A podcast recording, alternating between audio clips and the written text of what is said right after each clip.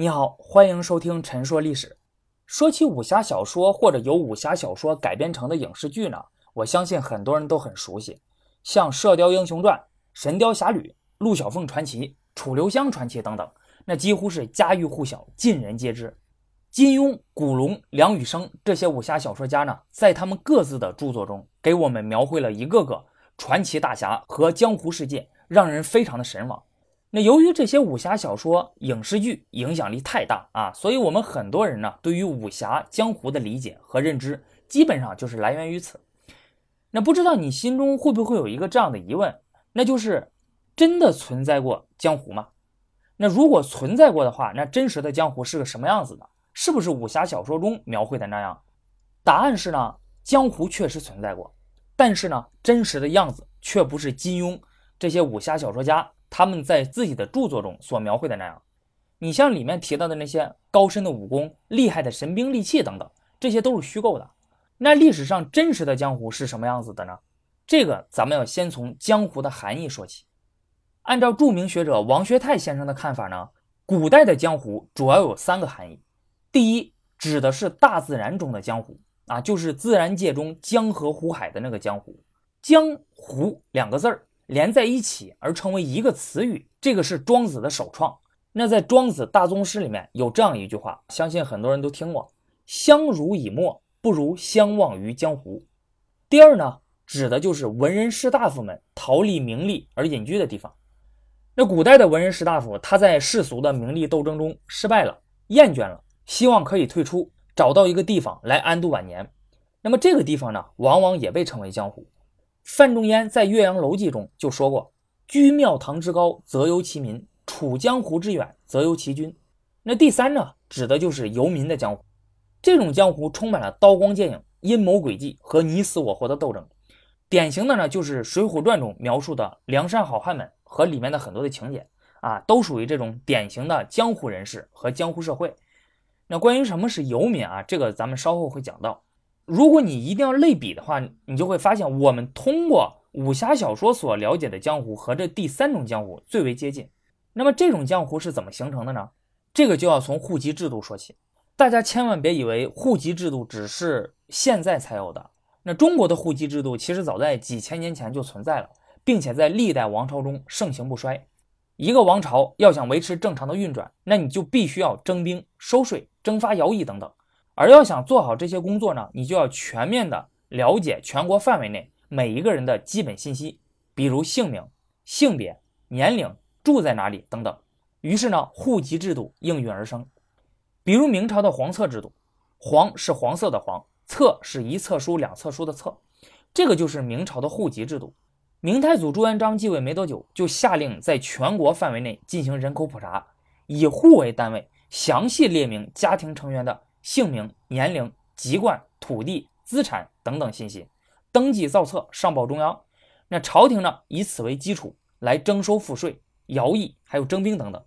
而且为了与时俱进，实时的了解全国人口的状况，明朝还规定每十年就要重新登记一次啊，和我们国家现在一样，十年进行一次人口普查。那么这些登记在册的人口呢，就成为了国家的编户齐民，说白了就是有户口的。那从国家的角度来说呢，当然是将全国范围内所有的人口都登记在册是最好的了。但是这毕竟是一个很理想的状态。古代的王朝它受制于交通条件、技术手段的限制，基本上不可能将全国所有人的信息都登记好。而且呢，由于自然灾害、战乱、土地兼并，还有苛捐杂税等等原因，那会导致许多的农民失去土地，或者说无法依靠土地所得而活下去。那在传统社会，土地是农民获得收入的最重要的手段，甚至可以说是唯一的手段。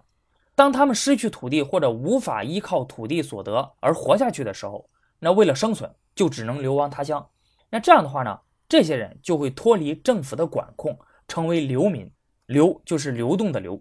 这个时候，如果政府出手干预救济，那么这些人呢，就会重新成为国家的编户齐民，回到政府的管控之中。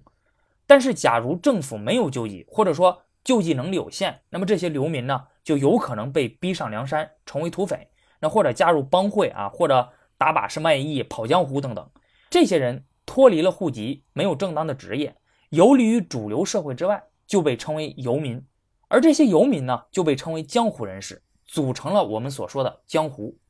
这些江湖人士游离于主流社会之外，那原来主流社会中所存在的亲人啊、朋友啊等人脉关系就不复存在了。那因此呢，他们需要独自的去面对恶劣的生存环境，不仅仅会遭到政治权力的打压啊，你比如土匪啊、帮会这种和政府作对的，那政府肯定是会打压的。而其他一些跑江湖的、打把式卖艺的，传统王朝呢，对这种不好好在家种地、那到处流窜、脱离政府管控的，一向没什么好感，那认为他们是破坏社会稳定的罪魁祸首啊，因此也是不断的打压他们。另外呢。江湖人士还会遭到其他江湖人士的排挤啊，所以对于他们而言呢，如何生存下去就成为了最重要的事情。如果你作为个体的话，力量弱小，生存能力单薄，但是所谓人多力量大，众人拾柴火焰高啊，所以这些江湖人士呢，联合起来建立组织，形成小共同体，以此来互帮互助，增强自身的生存能力。比如妓院、戏班、行会、漕帮、青帮等等啊，都是这么来的。这些江湖组织呢，一般是分成两种，一种是被政府所包容的合法的组织，大部分都是那些江湖行业组织，比如妓院、戏班、行会等等。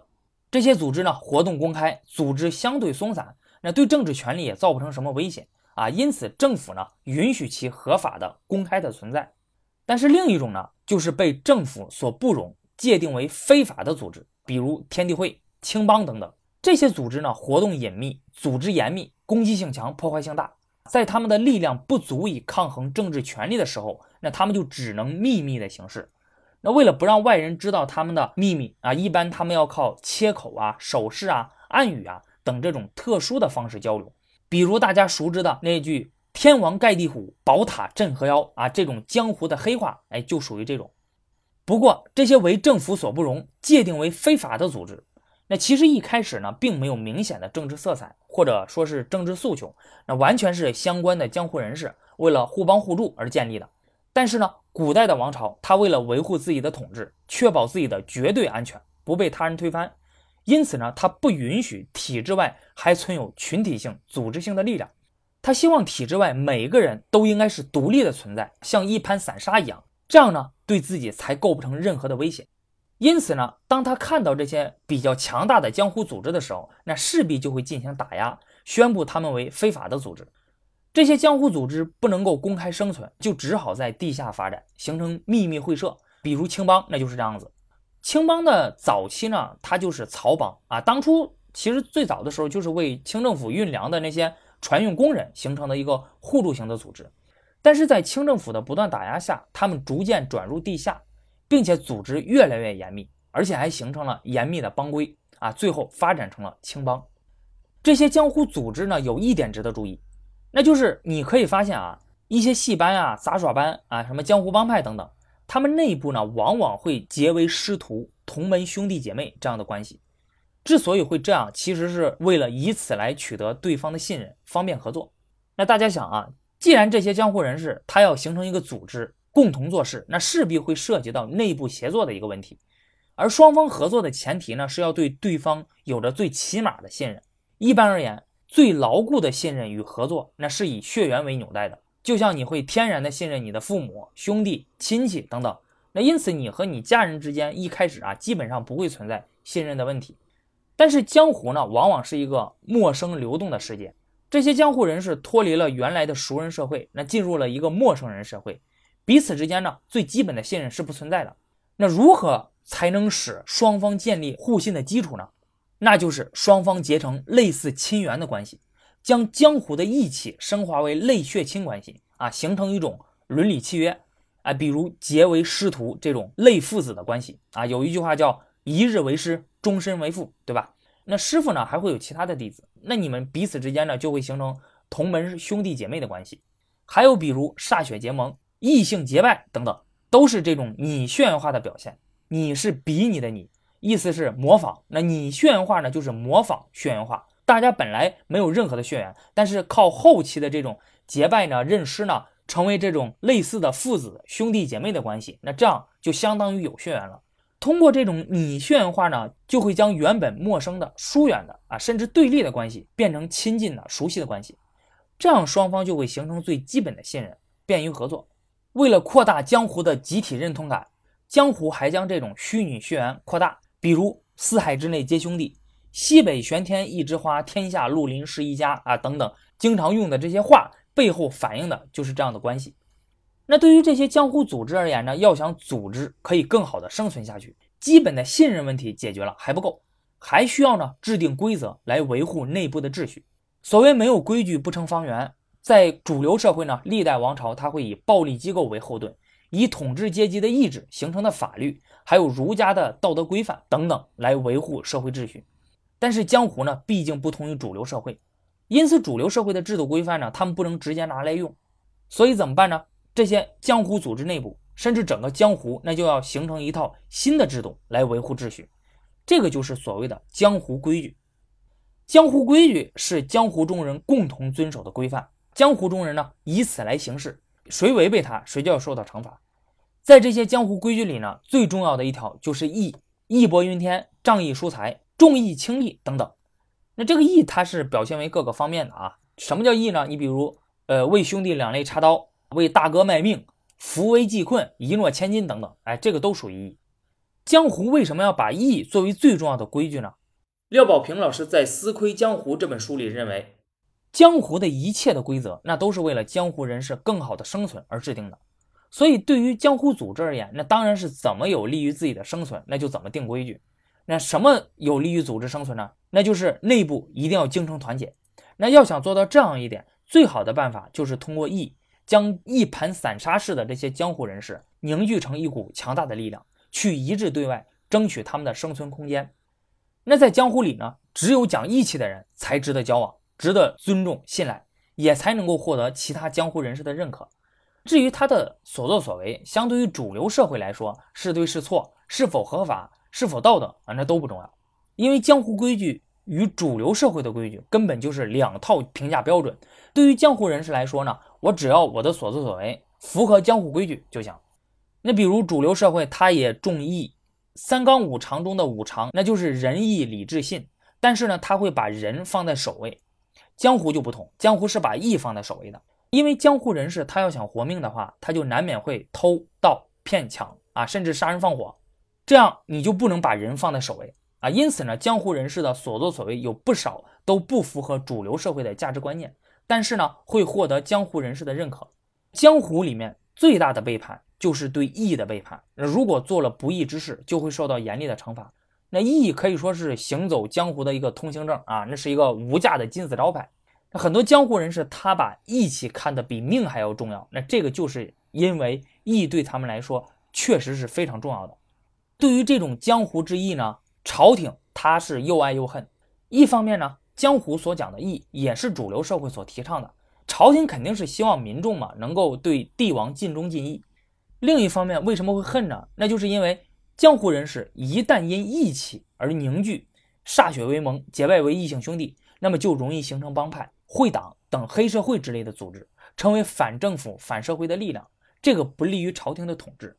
因此，朝廷的做法呢，一面是提倡义这种价值观。一面又打击江湖以义为名结为兄弟组织的行为，比如清朝他在立国之初就制定了禁止异姓结拜兄弟的法令，违者处罚。后来随着民间异姓结拜越来越严重，甚至开始反清，清政府呢又加大了对违法者的处罚。但是这个东西禁而不绝啊，因为义呢它是江湖最重要的规矩，江湖需要义来维持内部的秩序，也需要义来团结其他的江湖人士，结成兄弟。形成组织，这样的话才能更好的生存下去。那朝廷呢？他不允许江湖人士结拜兄弟，不允许形成组织，这个就等于直接是釜底抽薪，要了江湖的命。那江湖肯定是要誓死保护，绝对不能答应的。因此之后呢，由明而暗，由公开而隐秘，转为私下结义，朝廷始终都没有办法完全的取缔。好的，关于历史上真实的江湖，我们就说这么多，咱们下期再见。